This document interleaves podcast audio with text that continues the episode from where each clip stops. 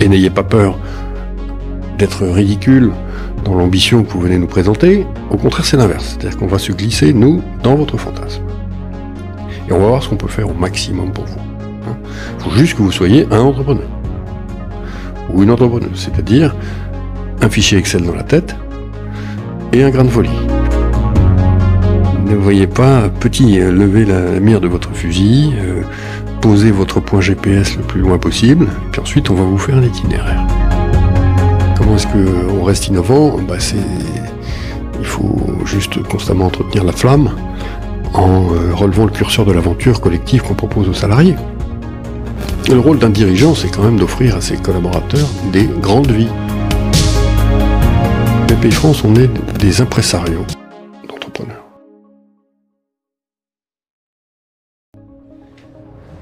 Bonjour, je suis ravi de vous accueillir sur Bienvenue au Capital, le podcast qui a pour but de nous inspirer et de nous faire découvrir les mondes passionnants du rachat d'entreprise et du capital investissement aussi appelé private equity.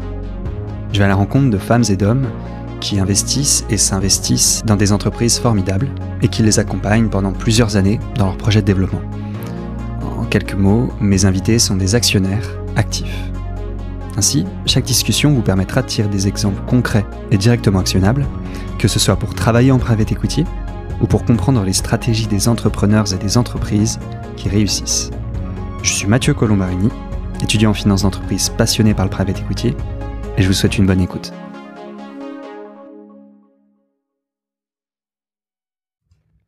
Bonjour à toutes et à tous, bonjour Nicolas Dufour, bonjour Augustin Chaplon. Bonjour. Bonjour. Euh, donc déjà merci euh, Nicolas d'avoir accepté notre invitation aujourd'hui. Euh, comme je viens de vous le dire, c'est la première en plus interview de la rentrée, donc on est le 31 août. Donc bon c'est un, épisode un petit peu spécial et euh, donc avant de vous présenter, proposer de vous présenter, euh, qu'on s'est renseigné sur vous pour euh, faire l'épisode, on a vu que vous étiez un amoureux de la France, vous avez monté cinq boîtes pendant vos études, euh, vous vouliez être éditeur d'art, vous avez fait l'école du Louvre, euh, vous êtes surnommé le banquier de la République, vous avez un parcours très large et sur des sujets, des secteurs assez variés. Euh, vous le dites vous-même, vous avez fait de BPI une machine de confiance créative. Et donc, avant d'aborder tous ces sujets, je vais vous proposer de vous présenter. Ah bah écoutez, alors Nicolas Dufour, que j'ai 58 ans et euh, je pousse en effet mon crayon depuis maintenant euh, un bout de temps avec un, fil rouge en effet qui est de pousser les gens à faire le maximum de ce qu'ils peuvent en fait. Hein. alors c'est ça qui m'a amené, je pense, à être parmi les fondateurs de Wanadu à l'époque. Hein. Euh, vous étiez bien jeune à l'époque, vous pouvez pas savoir. Le monde d'avant Internet. Euh, donc ça c'était en janvier 96 et qui a développé ensuite évidemment toutes les potentialités de l'internet qu'on avait, je pense, assez correctement vu euh, collectivement à Paris. Hein, on était un certain nombre d'acteurs dès le début. Hein Dès le début de l'Internet Absolument, ah, complètement. on voyait les réseaux sociaux, on voyait les moteurs de recherche, on voyait la pub, on voyait le commerce électronique, on voyait euh, la demande infinie de communication, on voyait euh, ce petit objet dans le creux de la paume euh, qu'on utilise sans cesse, pour perdre une grosse partie de notre temps humain d'ailleurs. tout ça, tout ça était parfaitement exprimé. On écrivait des papiers là-dessus, euh, on voyait évidemment l'internet sans fil, euh, etc. Donc ça, c'est les, c'est les années euh, jusqu'à grosso modo 2000, 2003, 2004. Hein. Mmh. Et avec l'explosion de la bulle qui est passée par là, et puis ensuite, moi j'ai passé 9 ans chez Capgemini mmh. pour accompagner le développement de cette entreprise qui est passé à l'époque de 50 000 salariés à 150 000 salariés. D'accord. Ouais. Euh, et ça, c'est les, c'est les années de la mondialisation, littéralement. Hein. Donc, c'est, c'est présence dans euh, un très, un très grand nombre de pays, une, euh, une présence en Inde une fois par trimestre pendant 9 ans. Euh. Vous étiez passé, je crois, de plus de 1000 salariés à plus de 80 000. C'est ça, ouais. Aujourd'hui 150 000 ou même 200 000, ils sont 200 000 en Inde aujourd'hui, je pense. Hein. Et puis euh, une présence aux États-Unis absolument en permanence. Donc euh, la grande multinationale française mondialisée. Ok. À cette époque précise, qui est l'époque de euh, de la planète euh, plate et absolument sans frontières. Hein, c'est tout le monde lisait The World is Flat, le grand livre de l'époque. D'accord. Et c'est c'est c'est pour moi une chance d'avoir vécu ça. Hein. Euh... Donc à, à ce, moment-là, votre mission c'était de pour Capgemini de déployer euh, cette boîte française à l'international? Bah, j'étais numéro 2 du groupe. Donc effectivement, j'étais j'étais en charge de un très grand nombre de process, hein, puisque j'étais directeur financier, directeur informatique, euh, j'avais les achats, j'avais euh, la gestion des risques, euh, et j'avais le, comment dire le, pilotage des méthodes de ce qu'on appelait le delivery, c'est-à-dire comment est-ce qu'on produit le code, une partie de la supervision de l'Inde. Bon, donc comment est-ce qu'on tient les rênes d'une entreprise de cette taille-là, mondiale, en forte croissance. Hein, et euh, avec une avec une supply chain qui était une supply chain éclatée sur l'ensemble de, de nos plateformes offshore en fait. Hein. Donc euh, l'Inde, le Maroc en particulier, la Pologne beaucoup, euh, l'Europe de l'Est, la Roumanie, la, la, grande entreprise mondialisée. Hein. Et justement, selon votre expérience, comment est-ce qu'on gère une entreprise euh, comme ça en forte croissance multinationale?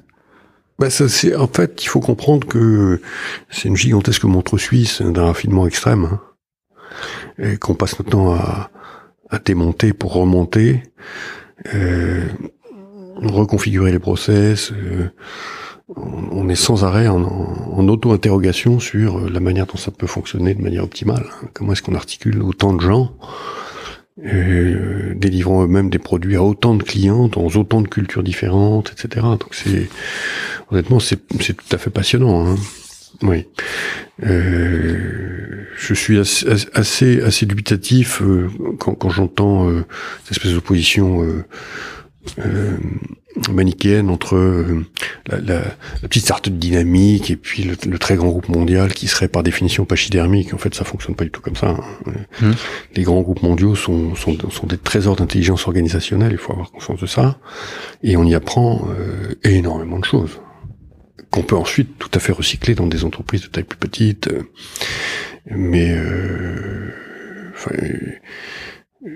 dans, dans, la problématique qu'on entend beaucoup en ce moment du euh, le sens donné aux choses, etc. les grandes bureaucraties mondiales. Il faut non, il faut il faut raison garder et continuer. Alors il faut être critique, bien entendu. Hein. On peut être critique aussi de la culture des startups et parfois d'une certaine arrogance, il faut le reconnaître aussi. Hein. Euh, mais il faut continuer de savoir admirer.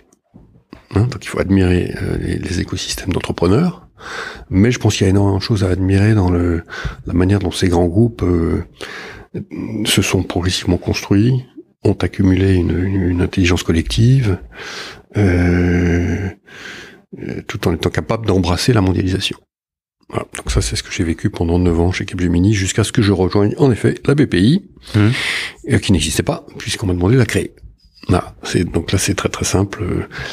Quelques quelques personnes m'ont appelé en me disant qu'il y avait un projet mmh. qui avait été euh, présenté aux Français par le président de la République de l'époque, François Hollande, de créer une grande banque qui allait euh, mettre un terme en fait à euh, un sentiment de défaite économique qui était celui qui avait été vécu dans les années, euh, grosso modo, 2005-2012. Hein. On était en quelle année? Bah, C'est la deuxième moitié de, des années 2000. D'accord. Donc, donc, en fait, ce qui s'est passé, c'est que, euh, pour euh, faire un tout petit peu d'histoire, hein, vous avez la réunification allemande en 89, 90, l'effondrement de l'URSS, 91, 92, 93, hein, et vous avez la, la, normalisation de la Chine avec Tiananmen en 89. Et euh, vous avez euh, des majorités politiques euh, libérales en Grande-Bretagne et aux États-Unis qui définissent la doxa mondiale d'un monde sans frontières. Et la Chine devient l'usine du monde. Donc c'est la mondialisation. La Terre plate dont vous parliez C'est la Terre plate dont je parlais tout à l'heure. Donc la mondialisation, elle, elle, elle, commence à bas bruit à la fin des années 90, euh, hein, et elle s'accélère brutalement, grosso modo à partir de 2003, 2004, 2005. D'accord. Les, les grandes années de la mondialisation, c'est 2005, 2000, euh, grosso modo euh, 15. Euh, ensuite, il y a un début de ralentissement de plateau, euh, et, puis il y a une remise en cause, partielle, très partielle, euh, à l'occasion de la crise du Covid. Voilà. Et cette mondialisation, l'économie, l'économie française l'a vécue euh, bah, d'une manière euh, cruelle, hein, puisque c'est à cette époque-là que l'industrie française a été divisée par deux. Donc c'est la grande période de la désindustrialisation des années 2000. D'accord. Et cette, cette, euh, cette désindustrialisation qui euh, a, a eu comme conséquence, encore une fois, implicite un peu sous les radars comme ça dans la société française une, une, perception de perte de contrôle et de défaite. Hein, D'accord. Euh, a engendré progressivement à partir de la fin, euh, enfin du début des années 2010, hein, déjà sous Nicolas Sarkozy, euh, une volonté de reprise en main de son propre destin. Hein, et, raison pour laquelle les politiques de l'époque ont commencé à, réfléchir à ce que pourraient être des outils d'intervention publique, public-privé, intelligents et modernes, euh, qui permettraient de d'abord de stopper la glissade et de redémarrer euh, une tranche de, de, de l'histoire économique de la France mmh. dans laquelle euh, l'entrepreneur serait au centre pas seulement l'entrepreneur de l'industrie d'ailleurs, mais également l'entrepreneur de la tech. Et, et, donc sous Sarkozy, il y a eu euh, les pôles de compétitivité qui ont été créés. Mmh. Hein euh, il y a eu euh, le Fonds stratégique d'investissement, le FSI, qui a été créé. Tout ça, c'était 2009-2010. Et il y a eu quelque chose d'absolument fondamental qui est le programme des investissements d'avenir, le PIA. On en est maintenant à la quatrième génération, qui est un miracle français, Hein, qui consiste à injecter régulièrement 10, 15, 20 milliards d'euros dans le financement de l'innovation en France. Et il y avait eu, du temps de François Fillon, le déplafonnement du crédit impôt recherche. Hein. Donc ça, c'est des décisions euh, fondamentales qui ont précédé la création de la BPI, qui était dans le programme de François Hollande, et qui était la première proposition de François Hollande.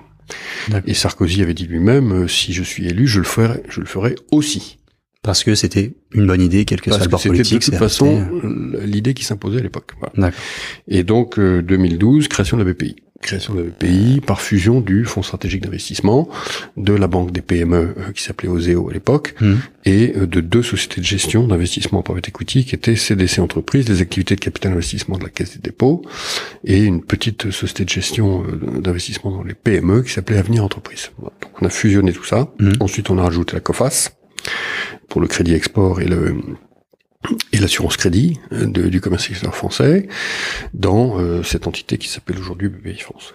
Voilà grosso modo l'histoire. Et au moment de la genèse donc de BPI France, vous avez parlé tout de suite plus de l'impact même psychologique de, du sentiment de défaite. Oui. Même euh... ah, effectivement quand je suis quand je suis une raison pour laquelle j'ai pris ce projet, c'est que euh, étant observateur attentif quand même, avisé, je pense, de ce qui se passait en France, alors que j'étais encore une fois dans mon aventure de mondialisation euh, radicale hmm. chez Capgemini. Et je trouvais que le contraste entre euh, espèce de domination euh, euh et d'arrogance même anglo-saxonne hein, sur la victoire totale de leur modèle, la victoire totale de leur langue, le mépris absolu et radical que nous subissions à l'époque pour la France, tout ce que représentait la France. Hein. Il faut se souvenir que le théorème de l'époque, c'était euh, sell France, buy China, sell France and buy and buy UK, buy Germany. Enfin, on était, on, était les, les, suppliants, on était les galériens de la terre, littéralement. Hein, c'était devenu euh, insupportable. Et, et moi, j'étais en insurrection contre ça absolument en révolte absolue. Donc c'est fondamentalement pour ça que j'ai accepté le, le, défi qui m'était lancé, mmh. de créer une banque qui relèverait le drapeau euh, de l'entrepreneur français.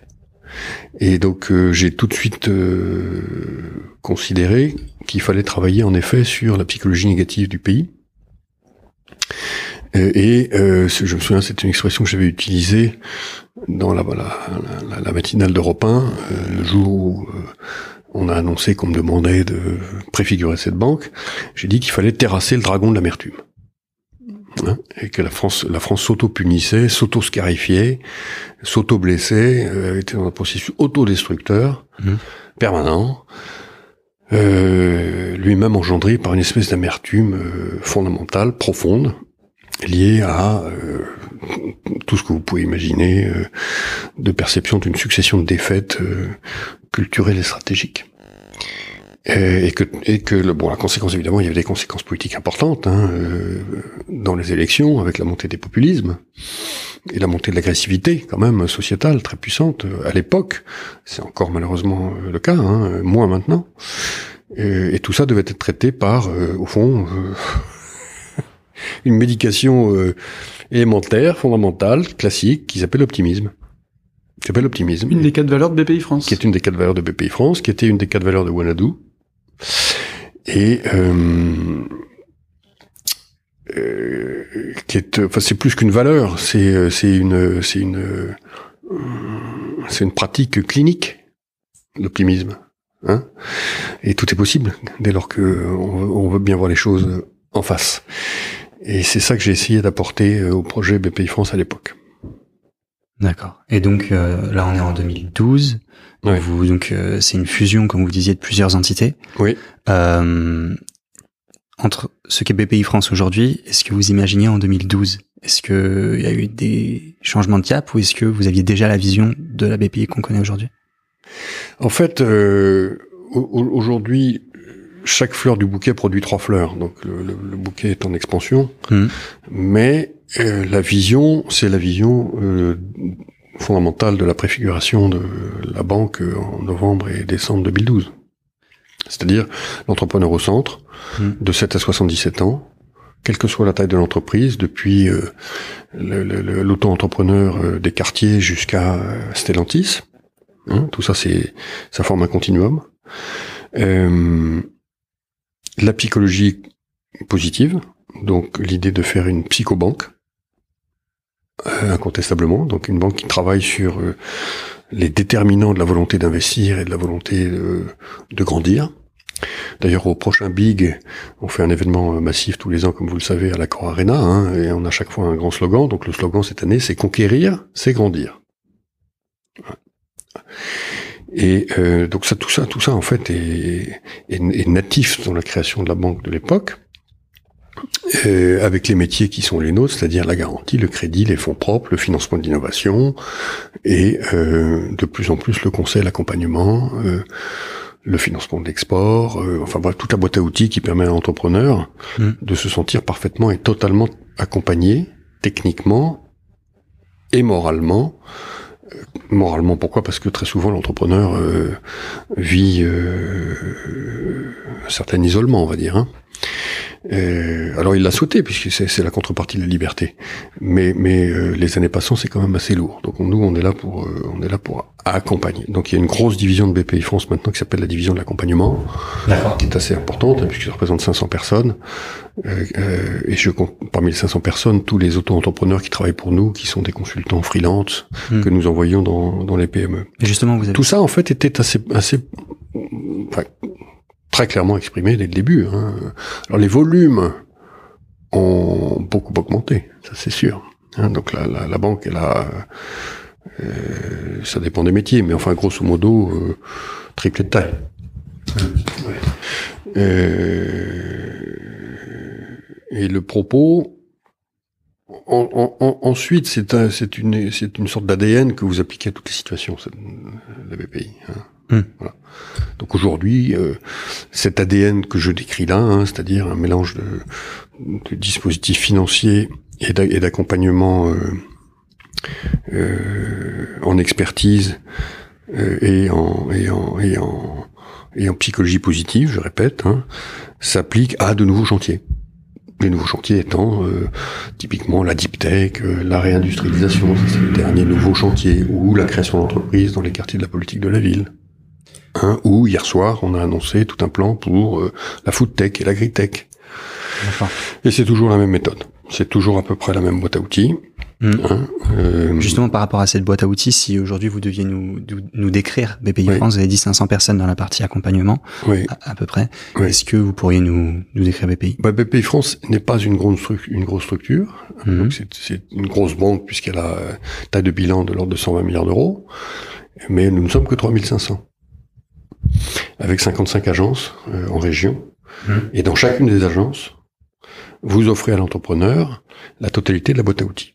et c'est la boîte à outils la plus complète au monde pour une banque d'entrepreneurs. Hein, puisque vous y trouvez la garantie des crédits des banques privées, le crédit en direct, long terme, court terme, le financement de l'innovation, depuis la première aide, la bourse French Tech, la bourse Deep Tech, la bourse Green Tech, jusqu'à euh, des aides beaucoup plus substantielles du plan de relance ou du euh, plan des investissements d'avenir, des prêts à l'innovation, des prêts à l'amorçage. Et puis ensuite, vous avez toutes nos prestations de conseil, les 65 écoles que nous avons créées pour les entrepreneurs, et dans lesquels ils rentrent de plus en plus. 2000 euh, entreprises sont rentrées dans nos écoles. Et puis vous avez ensuite euh, toutes nos prestations d'investissement en fonds propres. Hein, et nous investissons maintenant chaque année à peu près 3 milliards d'euros de fonds propres quand même, hein, donc c'est des sommes tout à fait gigantesques. vous avez le financement de l'export, crédit fournisseur, crédit export, euh, prêt sans garantie, la garantie COFAS, et tout ça dans les agences. Donc un entrepreneur chez BPI France, on lui dit venez même si vous savez pas quoi demander. De toute façon, vous n'êtes pas censé mémoriser un catalogue de cette profondeur-là. Donc venez, euh, on aura un dialogue business et on tricotera des solutions pour vous. Et n'ayez pas peur d'être ridicule dans l'ambition que vous venez nous présenter. Au contraire, c'est l'inverse. C'est-à-dire qu'on va se glisser, nous, dans votre fantasme. Et on va voir ce qu'on peut faire au maximum pour vous. Il hein. faut juste que vous soyez un entrepreneur ou une entrepreneuse, c'est-à-dire un fichier Excel dans la tête et un grain de folie. Il faut les deux. Hein euh, et ça, on est capable de le juger parce que de toute façon, c'est notre vie hein, quotidienne. Mm. On vit dans cet aquarium-là. Euh, on ne s'occupe que des gens comme vous. Souvent, on vous dira, chère madame, cher monsieur, que votre ambition est insuffisante. Qu'il faut faire plus. Qu'il n'y a pas de raison de ne pas faire plus. Euh, on vous dira, mettez-vous en mode pourquoi pas moi, quoi? Pourquoi, pourquoi, pourquoi si petit?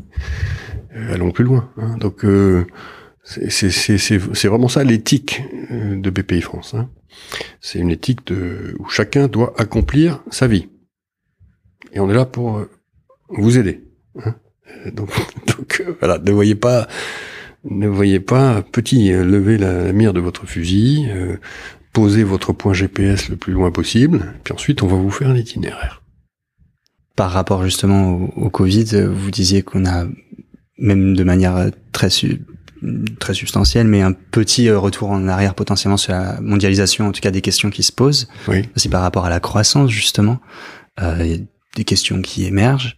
Euh, vous dites de viser plus loin et que justement, grâce à la palette d'outils de la BPI, c'est possible d'accompagner les entrepreneurs pour aller plus loin. Euh, comment est-ce que vous placez le curseur sur euh, dans quel cas est-ce que c'est bien d'aller plus loin et dans quel cas il faut Non, mais mais euh, quand je dis que le, le, la mondialisation commence à être tempérée, c'est que il y a, y a, un certain nombre de chaînes de valeur qui ont été quand même par excès de délocalisation brisées. Et euh, c'est une des raisons de la désindustrialisation française. C'est-à-dire si vous voulez rester innovant, vous pouvez pas tout envoyer à l'étranger. Il faut quand même que vous gardiez votre bureau des méthodes, que vous, gardiez votre recherche-développement, et vous ne pouvez rester innovant que si vous avez un minimum de, présence industrielle et donc d'usine sur le territoire national.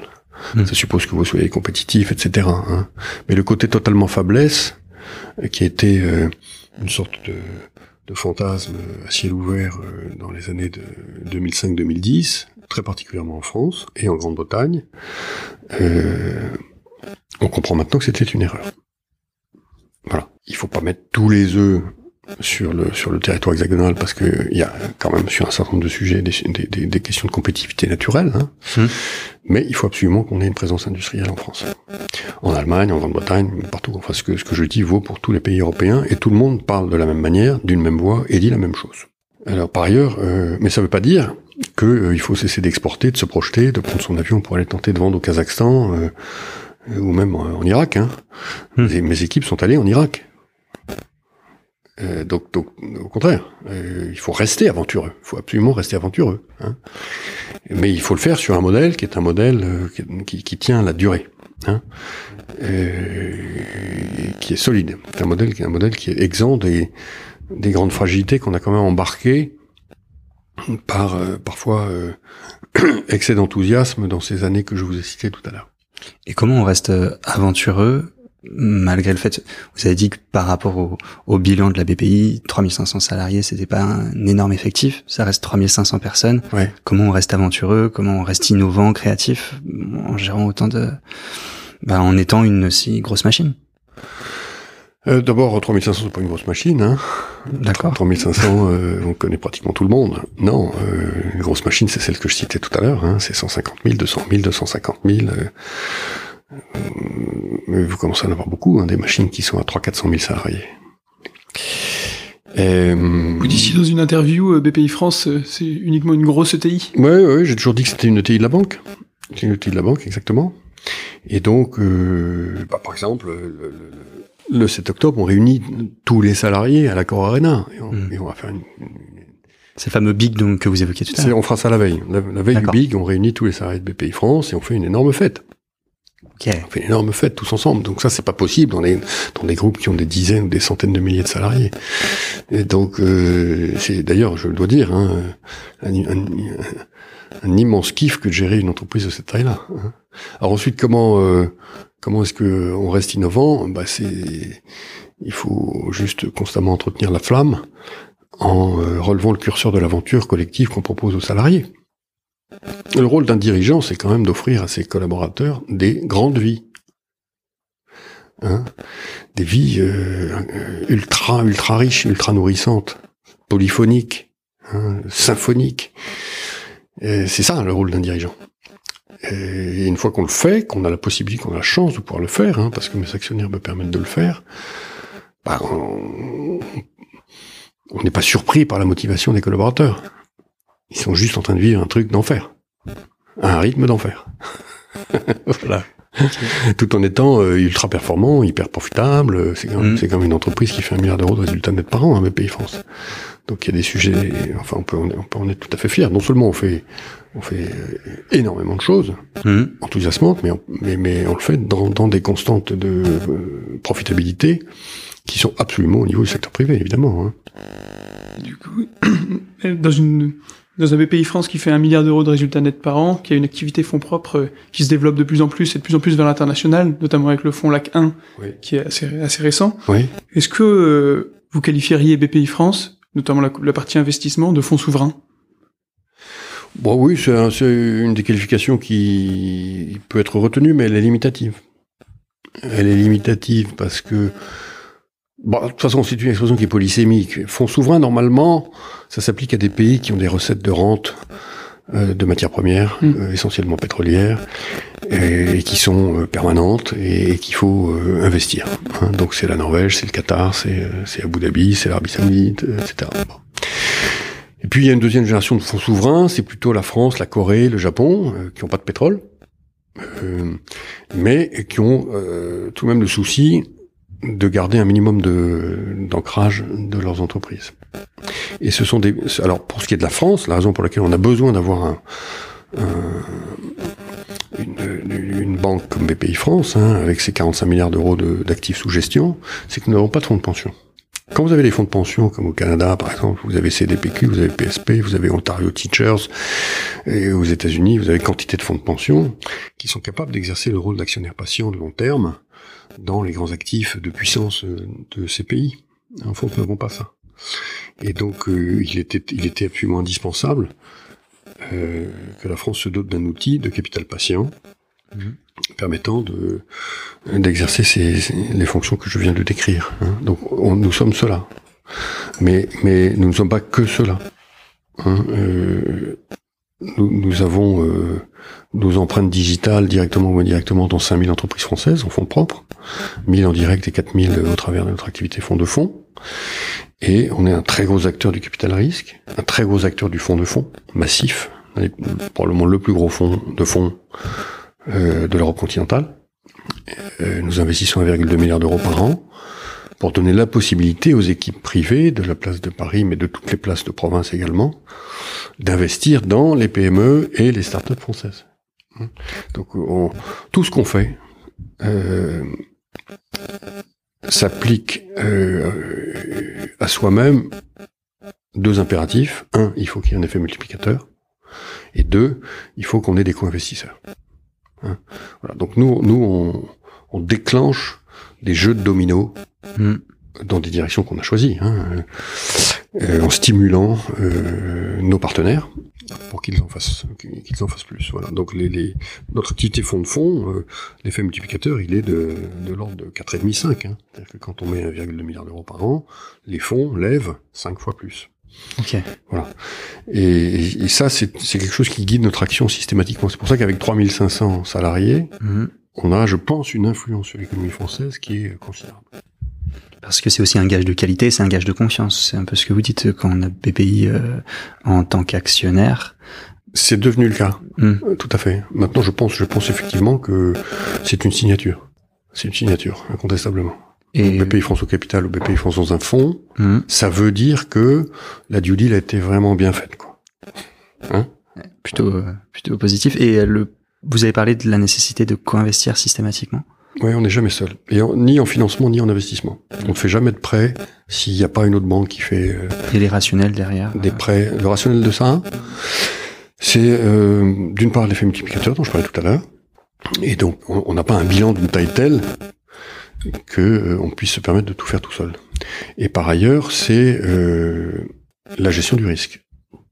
C'est-à-dire que quand on est une banque euh, publique, on a beau, on a beau être en fait une banque privée à capitaux publics, hein, gérée comme une banque privée absolument, euh, convention collective des banques, euh, régulée AMF, euh, régulée par la Banque Centrale Européenne absolument comme la BNP ou comme le Crédit Agricole. Donc on est une banque euh, absolument banalisée, Hmm. mais elle est à capitaux publics euh, et elle a des missions d'intérêt général.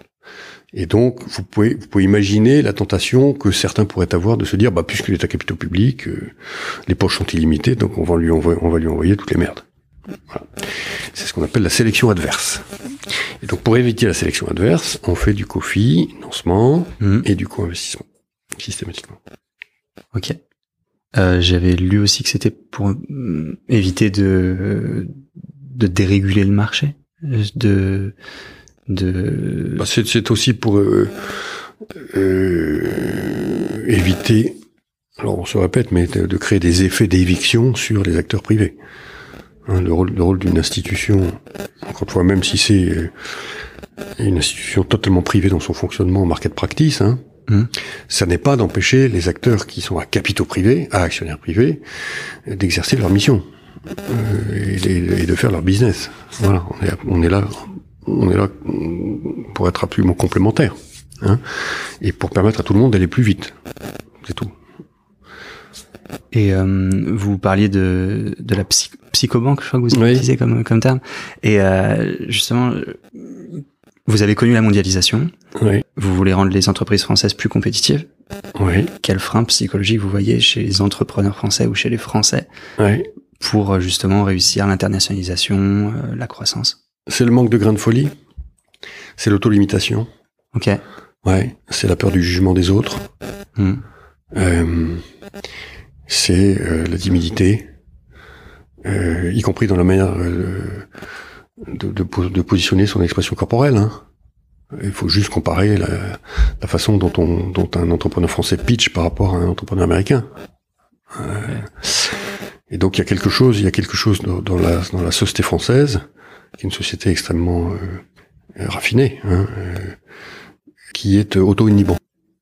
Hein Hmm. et il y a, euh, alors on va dire les choses, il y a beaucoup de jalousie aussi. Hein.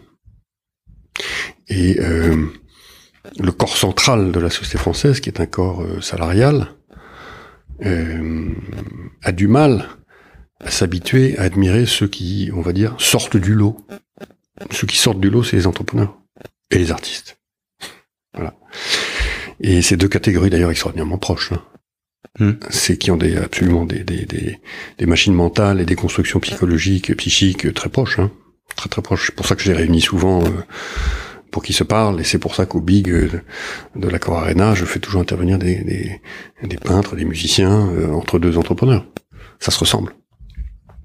Voilà. Donc il faut accepter, euh, il faut accepter le, le- l'excellence, il faut accepter les conséquences de l'excellence qui, qui s'appelle euh, euh, la fortune publique. hein.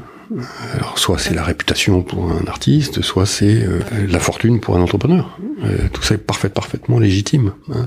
Donc il faut que la, il faut que la, nous, le programme politique de, de, de BPI France, c'est de dénouer tout ça. Mhm. C'est vraiment de dénouer tout ça. Hein. À la fois les auto-inhibations, comme vous disiez, et à la fois l'aspect euh, manque d'admiration potentiellement. C'est un petit peu ces deux axes. Absolument. Et donc, et donc très résolument qu'on dit qu'on assume euh, la nécessité d'héroïser les entrepreneurs. Mhm. Et c'est pour ça qu'on fait le big, et c'est pour ça qu'on fait le big tour, et c'est pour ça qu'on fait constamment des manifestations physiques, qui sont toujours des tournées foraines à la rencontre des Français. On en fait tout le temps. Euh, en, en 2019, on a fait euh, 170 événements physiques C'est pour énorme. faire, pour faire à chaque fois monter sur scène les entrepreneurs qui racontent leur vie, Mhm. euh, leurs passions, euh, leurs difficultés, etc. Moi, je veux que les, je veux que les, les yeux brillent. Je veux que les yeux de la France brillent pour euh, les entrepreneurs. Je, je, je, je ne pouvais pas supporter en 2011-2012 que euh, on puisse considérer que la France euh, était un pays de, de, de, de, bérets et de baguettes. Enfin, c'est pas, c'est absolument impensable. Et que la Startup Nation, ça n'était qu'Israël. Hmm. J'ai tout de suite dit que la France était une Californie qui s'ignorait et que c'était très largement autant une Startup Nation euh, qu'Israël. À l'époque, c'était pas totalement vrai, mais ça l'est devenu. C'est évidemment totalement autoréalisateur. Hein. Voilà. Et donc, donc, euh, je pense que dans la société française, il faut qu'il y ait une masse critique d'entrepreneurs fiers d'eux-mêmes, euh, désinhibés, pas arrogants, hein, mais libres, et présents dans l'espace public, euh, qu'on écoute à la télé, à la radio, euh, et qui et qui participent à la construction des préférences collectives de la France. Or, ça n'était pas du tout le cas. C'était vraiment, encore une fois, les, les suppliants de la société française. Vous les voyez jamais à la télé dans les années 2000. Jamais, jamais, jamais. Alors que 15 ou 20 ans plus tard, il y avait des émissions comme Ambition, où au contraire, ils, euh, Ouais. et qui montaient sur scène et à la télé. Et ça, mais c'est un travail que de faire émerger ces émissions-là. Ok. Ah oui, non mais il faut, faut, il faut, faut comprendre la puissance du vent contraire. Et il faut y admettre par ailleurs que je laisse de côté les start de la tech qui, qui vivent dans un monde à part, d'une certaine manière, hein. mais les patrons de PME dans, dans les territoires, en province, le vent contraire est toujours là. hein. Il est moins puissant qu'avant, mais il est toujours là. Hein Mm. Et vous avez toujours quelqu'un pour vous dire que c'est que, que vous devriez pas tenter d'en faire autant. Que vos camions font du bruit, que votre extension va polluer, vous êtes toujours euh, de l'entropie en fait. Hein. Euh, quelque chose qui n'est pas nativement favorable à, euh, l'entrepreneuriat. Donc ce combat il n'est pas encore gagné. C'est un combat permanent, permanent, permanent, permanent. Alors comment est-ce qu'on réconcilie les choses?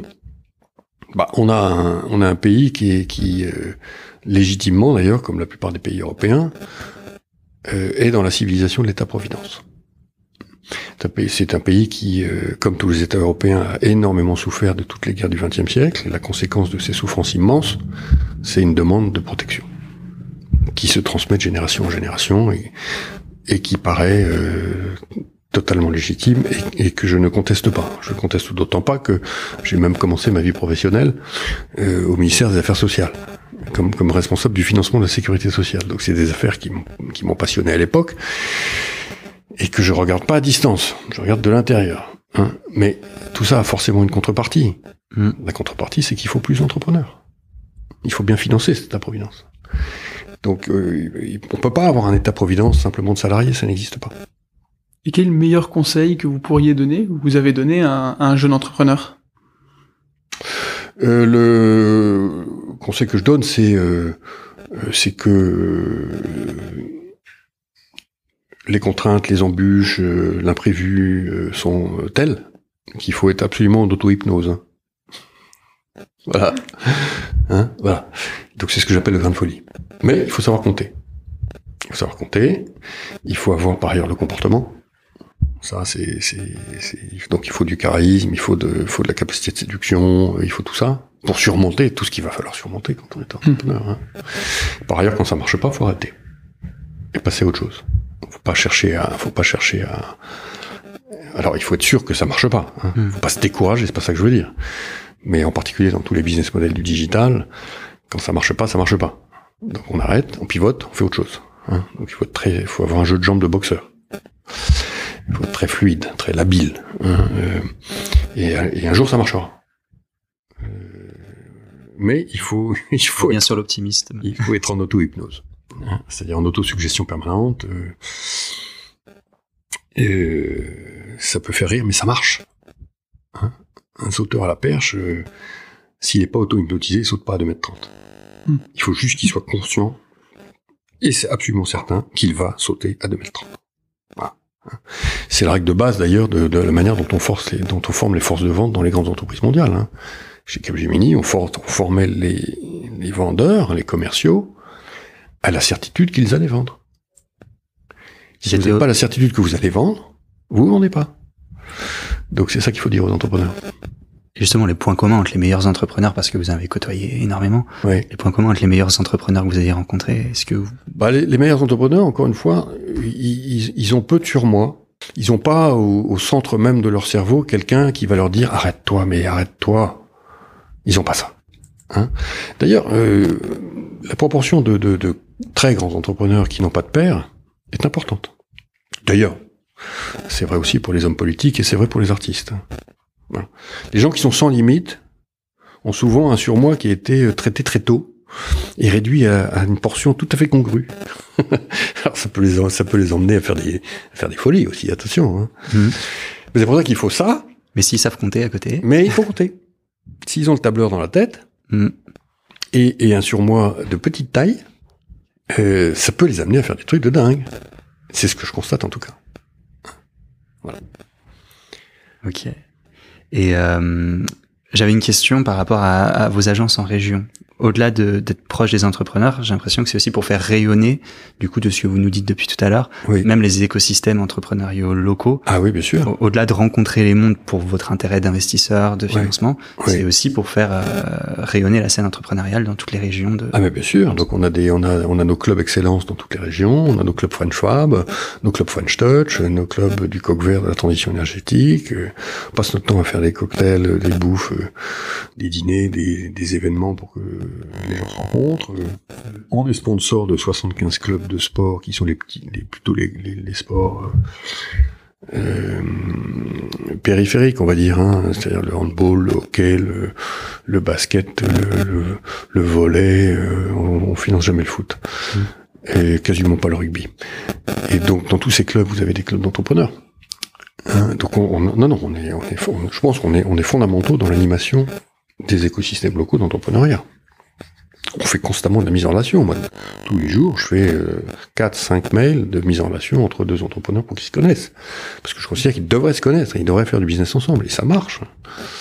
Donc on a, on a, en fait, BPI France, c'est un réseau social d'entrepreneurs avec une banque au-dessus. Ça fait partie de la palette à outils. Absolument. C'est, euh, c'est notre, euh, ça fait partie des, conséquences de notre raison d'être. Je vous rappelle notre raison d'être. On l'a, publié récemment. C'est euh, permettre aux entrepreneurs d'oser grandir pour servir l'avenir. Permettre aux entrepreneurs d'oser grandir pour servir l'avenir.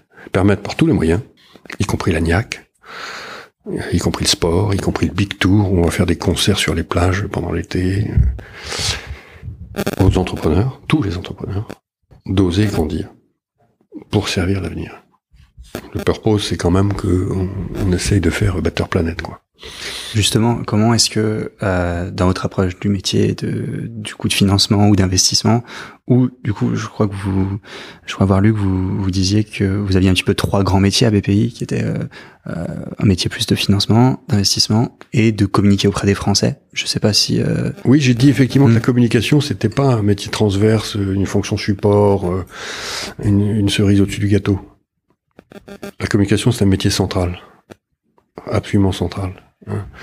Pourquoi? Parce que, je reviens toujours à ce que je disais tout à l'heure, euh, qu'est-ce qui déclenche l'envie de grandir, l'envie d'investir, l'envie de créer, euh, d'un jeune, d'un moins jeune ou, d'un pas jeune du tout hein? Il n'y a pas d'âge pour ça. Euh, c'est mystérieux. C'est c'est là où le, c'est là où la banque est un métier freudien. C'est tout, tout tourne autour du désir en fait. hein. Et le, désir, ça s'anime, ça se déclenche, ça se ranime quand ça s'est perdu. c'est et c'est pour ça que la, communication est si fondamentale dans le projet de BPI France. Hein, c'est le travail sur le désir collectif et individuel des entrepreneurs, de ceux qui ne le sont pas, qui vont le devenir, de ceux qui sont, qui se sont fatigués après 20 ans euh, de, travaux acharnés, euh, la flamme s'est un peu éteinte, on la rallume, euh, etc., etc. Voilà. Donc, euh, tout ça passe par beaucoup de com, des événements physiques, des grands spectacles, des, tout ce qui, comment dire, tout ce qui prend les gens au trip en fait. Hein. Parce que c'est dans le trip que ça se passe, c'est pas, c'est pas dans, c'est pas, c'est pas dans le cerveau. Hein. Euh, donc euh, j'assume hein, d'avoir euh, effectivement créé une, direction de la communication qui est là pour électriser les gens, électriser les entrepreneurs. Très souvent, les gens font remarquer que l'image de BPI France est beaucoup plus grande que que la taille de la banque. C'est-à-dire que on voit presque autant dans la rue de communication, on voit autant d'événements sur les réseaux faits par BPI France que peut en faire BNP, Société Générale, Caisse d'épargne. Et, euh, et ça, on remarque que même par cette proximité dans les territoires, c'est vraiment une force, une force de BPI France oui. de savoir communiquer. Bah, je pense que c'est une force euh, considérable, effectivement, que j'ai souhaité. Tout ça, c'est, là, je, je reprends l'expression tout à l'heure, c'est une montre suisse. Il faut des gens exceptionnels et à la direction de la communication de BPI France, on a des gens exceptionnels qui, par parenthèse, m'accompagnent depuis 25 ans puisque c'était euh, le directeur de la communication de Wanadoo. Patrice Béguet? Oui. Et son équipe. Hein. Euh, il n'est pas le seul d'ailleurs à faire partie de l'équipe initiale de Wanadoo, puisque au comité de direction de BPI France, il y a quatre anciens de Wanadoo. Voilà. Euh, euh, alors bon, les autres banques, elles, elles communiquent également, bien entendu. Hein. Elles observent beaucoup, je pense, la manière dont on le fait. Euh, et, je, et, je, note avec euh, avec euh, joie, tout simplement. Hein, euh, c'est aucun sarcasme dans mon propos, hein, le fait que parfois j'ai l'impression qu'on les influence un petit peu dans la manière de communiquer, cash, avec les entrepreneurs qui sont eux-mêmes hyper cash. Quoi, c'est pas la peine, c'est pas la peine de de, de, de, prendre des pincettes pour leur parler. C'est pas indispensable de prendre des banques de photos, par exemple. Tout ça, tout, il faut dire les choses telles qu'elles sont, euh, absolument frontales, euh, les yeux dans les yeux, à hauteur d'homme. Euh, c'est ça qu'ils aiment. Et je trouve que la communication bancaire au total, en, global, en France, a plutôt évolué dans cette direction-là. Je trouve ça super. Je trouve ça super. Et euh, vous disiez justement que l'aspect euh, créer un monde meilleur, euh, c'est ça va au-delà de la communication forcément. Euh, comment est-ce que vous prenez en compte les critères ESG dans votre approche du métier? Pas de plus en plus, et surtout les critères euh, évidemment euh, d'une part environnementaux et d'autre part de parité. Donc dans tous les contacts qu'on a avec les entrepreneurs, on pousse cet agenda-là. Mais on y va frontal aussi. Hein.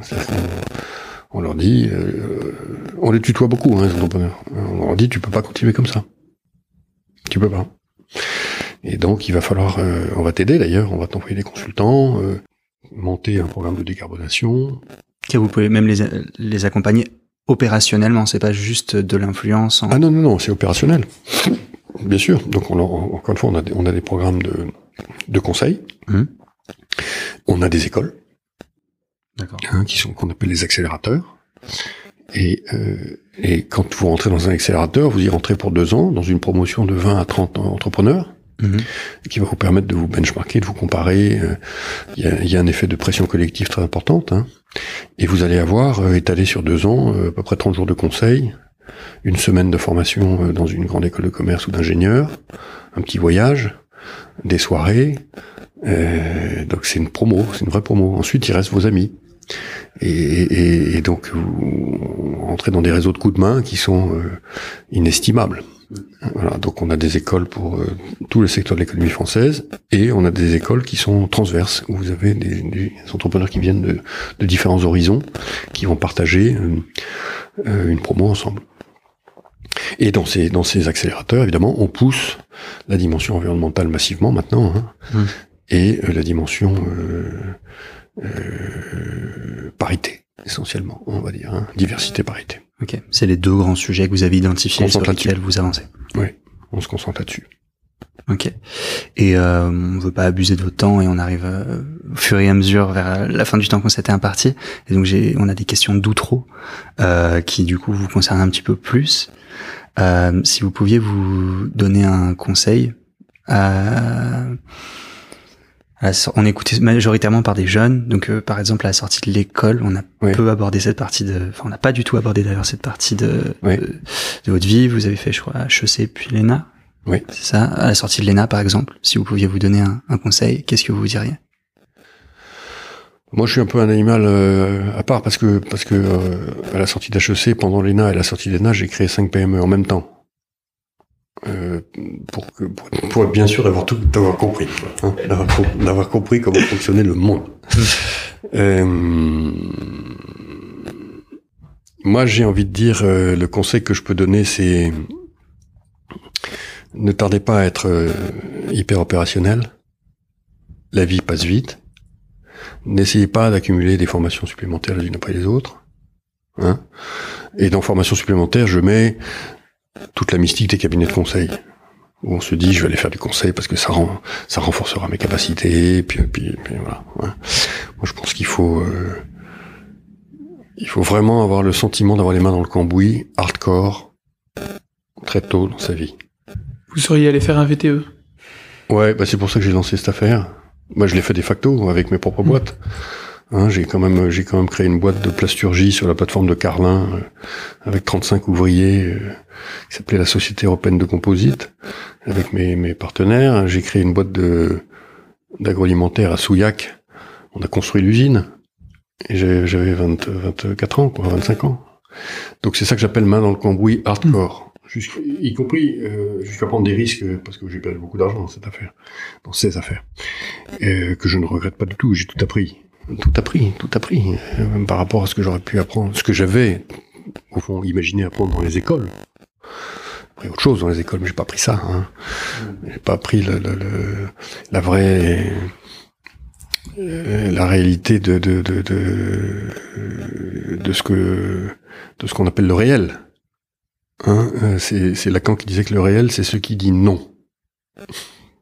Quand il y a quelque chose qui vous... Hein, c'est que vous êtes dans le réel. Quand ça dit toujours oui, ou euh, peut-être, c'est que vous n'êtes pas dans le réel. Et donc, euh, le conseil que je peux donner aux jeunes, c'est aller le plus vite possible au réel. Hein, et, et, et, vous le sentirez tout de suite dans le ventre.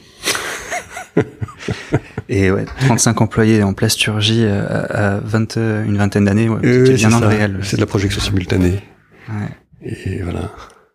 C'est c'est fou, hein, donc c'était pas cinq euh, idées de, de boîtes que vous avez commencé, non? C'était ah, non, vous êtes allé loin, quoi. Ah, oui, oui, on est allé loin, bien sûr. Ok. Et, euh, et, après, vous avez arrêté ça. Vous les avez tout arrêté ou vous avez continué bah, Celle-ci, celle-ci, on a eu une crise de trésorerie massive et létale, parce qu'un de nos clients qui était sur la côte d'Azur euh, nous a pas payé et, et euh, on a fait une connerie, c'est que la lettre de change n'était pas confirmée. Et donc on a vendu la, la, la société pour le fonds symbolique à notre concurrent. On a pris la paume. Euh, et puis la société d'agroalimentaire, de, de, en fait, elle a jamais vraiment gagné sa vie. C'était un, une grosse affaire, hein. mais le business model était tel qu'en fait, euh, elle perdait un tout petit peu, mais elle perdait tout le temps. Tous les mois, elle perdait, elle perdait euh, 50 000 balles, 40 000 balles. On n'a jamais, on n'a jamais, euh, là aussi, trouvé la, la, la, martingale pour euh, faire en sorte que le business model soit, soit bida positif. D'où le fait que vous nous ayez dit tout à l'heure, faut savoir aussi arrêter. Et donc on a arrêté. C'était dans le réel aussi. Celle-là, on l'a liquidée. On l'a liquidée, l'usine est toujours là, si vous voulez l'acheter. Il y a une usine à Souillac. Génial. un bâtiment. Elle est sous le pont. sous le pont de Souillac, qui est une belle usine en étoile qu'on avait construit nous-mêmes. C'est génial. Et euh, euh, comment est-ce qu'on concilie vie privée et vie de travail?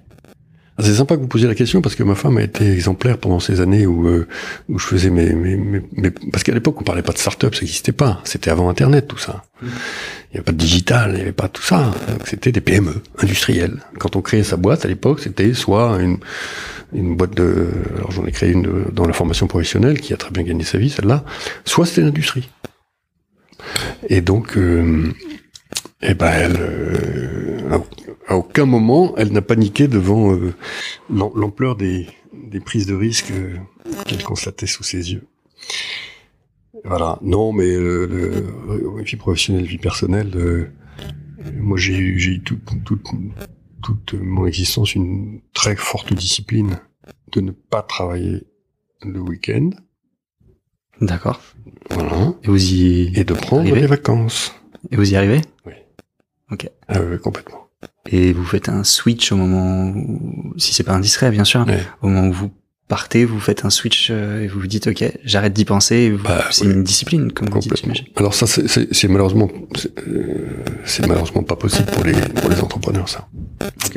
Ok. Mais en, mais, mais en tant que PDG de Wanadoo, je pouvais tout à fait faire ça, switcher, tchac, et m'occuper de ma famille et de mes trois fils, et euh, chez Capgemini aussi, et à la BPI un peu moins parce que euh, le volume de décisions à prendre est quand même considérable.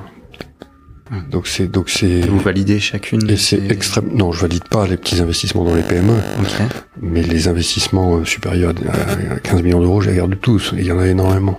Ok. Donc, et ça, c'est constant. C'est tout à fait possible quand même de prendre euh, les vacances qui conviennent. D'ailleurs, je pense que les, les leaders doivent donner l'exemple aux salariés de prendre des vacances Et de déconnecter pendant les vacances. et de déconnecter totalement. Donc c'est surtout grâce au week-end et aux vacances que euh, qu'on arrive à trouver l'équilibre, selon vous, du coup. Les soirs, ça peut être des grosses journées. Euh, Oh bah non, mais la semaine, La la semaine, semaine, la semaine, euh, la semaine à Paris, c'est forget it. euh, on a parlé pas mal d'entrepreneurs, un petit peu moins du métier d'investisseur. Ouais. Qu'est-ce que vous recherchez chez un jeune que vous recrutez? Euh, il y a toute la compréhension de ce que c'est que la psychologie d'un entrepreneur, donc la capacité à juger d'un individu, de sa singularité, de son potentiel. Comme ça, hein, euh, on investit fondamentalement dans le, génie singulier de quelqu'un. Et de la manière dont il s'entoure, son équipe, etc. Ensuite, euh, bah, pareil, tableur Excel dans la tête, faut vraiment comprendre le business model, sa déformation potentielle, euh, et il faut avoir, il faut avoir euh, quand même un, un solide background euh, d'expérience du, du risque juridique. Hein Parce qu'on peut avoir tout bien fait et, et- et tout perdre sur euh, une clause euh, pas très bien rédigée, on va dire. Et puis, euh, puis voilà, mais je mets, je mets le, le premier critère euh, avant tous les autres, parce qu'il faut comprendre qu'une fois qu'on investit chez l'entrepreneur, on est là pour, euh, pour l'accompagner dans la durée, euh, pour lui permettre de s'accomplir, encore une fois, hein, pour lui permettre d'aller vers des horizons euh, d'ambition, hein, pour lui donner un maximum de conseils, etc. Et donc, euh, ce, côté, c'est un peu comme les médecins, il faut avoir le sens de la clinique. Il faut vraiment avoir le toucher. Vous disiez notamment que vous faites le métier en médecin de campagne, je crois que vous aviez utilisé les. Oui, tout à fait. J'ai souvent, j'ai souvent dit que les, les- les collaborateurs de BPI France étaient, étaient les, les- les médecins de campagne des entrepreneurs, quoi. C'est-à-dire qu'ils sont, euh, on peut les appeler à toute heure de la- du jour et de la nuit. hein. Pendant la crise du Covid, j'ai souhaité qu'on appelle 100 000, 100 000 entrepreneurs pour les rassurer. Bon, bah, on a appelé 100 000 entrepreneurs. Les 3500 salariés ont Mhm. tous eu une liste et ont appelé les entrepreneurs. Je confirme. Voilà. Ouais. Et donc on a on a appelé 100 000 entrepreneurs en trois semaines. Pourquoi Pour leur bah, pour leur dire euh, vous inquiétez pas. C'est c'est une pandémie, La psychobanque. Voilà, pandémie et, et, et on avait des listes et les collaborateurs ont rappelé jusqu'à une heure du matin. Et quand ils appelaient et que l'entrepreneur n'était pas là, on laissait un message et on rappelait. Les entrepreneurs n'ont jamais vu ça. Hmm. Et, et, et, mais je, je- je suis convaincu que ça a contribué à les rassurer. On leur a dit le PGE va arriver, etc., etc. On va pas vous lâcher. D'ailleurs, on a on- notre campagne de pub de l'époque, hein, c'était entrepreneur, on vous lâchera pas. Campagne radio, tout de suite, entrepreneur, on ne vous lâchera pas. Comme au moins les choses étaient claires. Hmm. Et donc euh, un investisseur, un jeune investisseur qui commence sa carrière dans private equity, il faut, il faut qu'il comprenne ça. Hein? Il faut pas qu'il soit mu seulement par euh, le, le- le- la perspective de l'enrichissement. Hein, J'insiste beaucoup sur ce point. C'est un métier, c'est un métier, c'est un métier de relation humaine. Tant mieux si vous gagnez de l'argent. Mais, mais si vous y allez pour gagner de l'argent sans vous soucier de, de, de- encore une fois, du facteur humain, d'abord vous allez vous planter, puis surtout vous ferez beaucoup de mal. Ça, c'est chez un jeune que vous recrutez et de manière plus générale, comme... Nous, on recrute sur les valeurs. On recrute sur les valeurs, évidemment. Donc les valeurs du pays, je Mhm. pense, proximité. simplicité, optimisme et volonté. Très clair. Euh, Est-ce que vous avez un livre ou un film ou un podcast à nous conseiller? Voilà. Je vous prends au dépourvu, je vous l'avais pas envoyé. Mais... Oui, oui, des, euh, pff, euh, ça dépend ce que vous recherchez. Hein. Moi, je suis, je suis, je suis, je suis un obsessionnel de la lecture, alors je serais bien, je serais bien normal de faire un- une sélection impromptue. Non, mais moi, je suis, je suis obligé de vous dire qu'en ce moment, je, je, je, je ne lis que des livres d'histoire. Ok, d'accord. Voilà. Et donc, euh, en ce moment, c'est la Révolution française. C'est le sujet, le sujet du moment. C'est le sujet du moment. Oui, c'est ça. Inépuisable. Euh, Alors, inépuisable d'ailleurs, Mhm. terreau d'entrepreneurs politiques, des gens sortis de nulle part. Des centaines de gens sortis de nulle part, avec un génie politique euh, incroyable. ok. Ça, c'est ce qu'on c'est ce qu'on constate quand on se replonge dans cette période. Ok. On tourne encore autour des entrepreneurs. Comment? On tourne encore, même aura un livre d'histoire, on revient sur le sujet. de- Ah, oui, oui, bien sûr. Puis on, on s'intéresse à la question de savoir d'où ils viennent. Qu'est-ce qui les a mus? Qui était-il à 20 ans quand euh, ils font ces discours à 30 ans euh, en, en 1790 Il y a pas, plein de bouquins sur, le, sur, le, sur la jeunesse de tous ces gens-là. Et vous, qu'est-ce qui vous mue? Quoi? Vous, qu'est-ce qui vous mue? Je crois que j'étais clair. En fait, euh, je suis vraiment content de ma journée quand euh, j'ai des entrepreneurs euh, qui accomplissent. On est, on est BPI France, on est des impresarios d'entrepreneurs. C'est pas nous les artistes. On est impresario d'artistes, impresario d'entrepreneurs. Voilà. On veut, on veut que ils déchaînent les passions sur scène et qui cartonnent à Bercy. Vous les sublimez. Quoi? Vous les sublimez. on les sublime, euh, tant que possible on les rend heureux, mais, mais avec, tout, avec derrière tout ça un projet politique qui est créer de la valeur en France pour que l'économie soit plus puissante, qu'il y ait moins de chômage, euh, qu'il y ait moins de populisme, euh, qu'il y ait moins, qu'il y ait moins de, d'électricité statique, d'agressivité. euh. La fin- de l'histoire, c'est ça quand même. Hein. Hmm. La fin de l'histoire, c'est une économie prospère. Ça s'appelle la richesse des nations. Chez Adam Smith. hein. Il, y a, il y a- il y a quand même encore un problème de richesse de la nation française. Elle n'est pas assez riche pour tout ce qu'elle demande et tout ce qu'elle veut accomplir. Donc il faut créer plus de richesse. Voilà. Et je pense que ça passe par les entrepreneurs, ça passe par tous ceux qui, dans leur vie, ne comptent pas leur temps. Ceux qui comptent leur temps, 35 heures, machin, vacances, machin, récupération, reçu, truc, euh, sont encore, je pense, trop nombreux en France. Par rapport à ceux qui ne comptent pas leur temps. Nous, on est là, encore une fois, les impresarios de, puis ça fera une petite phrase de conclusion, de ceux qui ne comptent pas leur temps. Parfait. Euh, Est-ce qu'il y a une question qu'on vous aurait pas posée et ou quelque chose que vous aimeriez ajouter? Non, je crois que c'est bien, euh, c'est assez complet. Augustin, est-ce que euh, Non, merci beaucoup Nicolas Dufour. Alors, je peux vous dire qu'on dit du fourc. Merci Nicolas Dufour. Merci à vous. Bravo d'avoir écouté jusqu'ici. N'hésitez pas à me contacter sur LinkedIn pour me faire part de vos commentaires ou de vos réactions. Je compte sur vous pour noter cet épisode sur votre application de podcast préférée, pour le partager à tous vos amis, tous vos collègues qui pourraient être intéressés. Et en attendant, je vous embrasse, passez une bonne semaine et gardez la forme.